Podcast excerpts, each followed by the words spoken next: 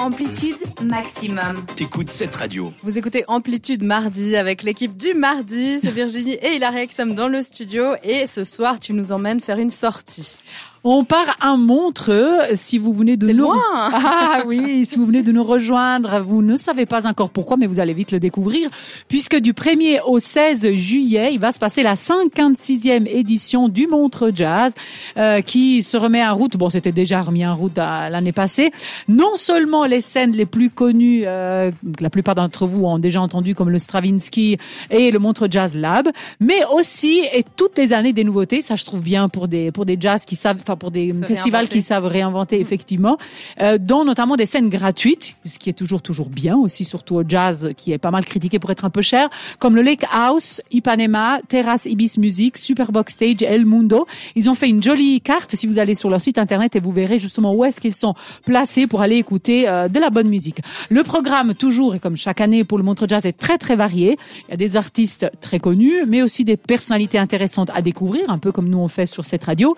Et les styles évidemment sont aussi très variés. Il y a de la pop, hip-hop, euh, disco, rock. Enfin parmi parmi les noms les plus connus, certainement vous les avez déjà lus, mais on va faire un petit refresh. Oui, s'il te plaît. Je n'ai pas encore regardé, moi, le programme. Ouais, parce que ça fait un moment qu'il est sorti.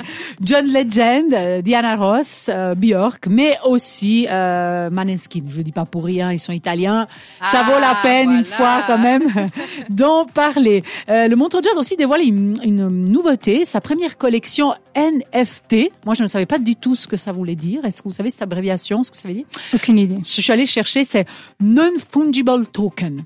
Alors, ça veut dire en fait un jeton, un objet qui n'est pas interchangeable. C'est pas comme l'argent, par exemple. Et ils ont décidé d'en créer pour le jazz, notamment des œuvres d'art. Des, ils sont un peu connus, non, pour leurs affiches, on va dire comme ça. Et ils en ont fait des pièces uniques euh, dans le but justement de les vendre et puis euh, de donner cet argent pour financer justement les musiciens les plus émergents, suite aussi à tous les problèmes qu'il y a eu. Et vous les trouvez aussi sur le site ou en allant directement au festival. Donc je trouvais l'idée assez euh, sympa. Niveau prix, on le sait bien, c'est pas le moins cher, mais ça part quand même de 85 francs jusqu'à arriver euh, pour certains packages jusqu'à plus de 500 francs. Euh, toutes les infos sur montrejazzfestival.com.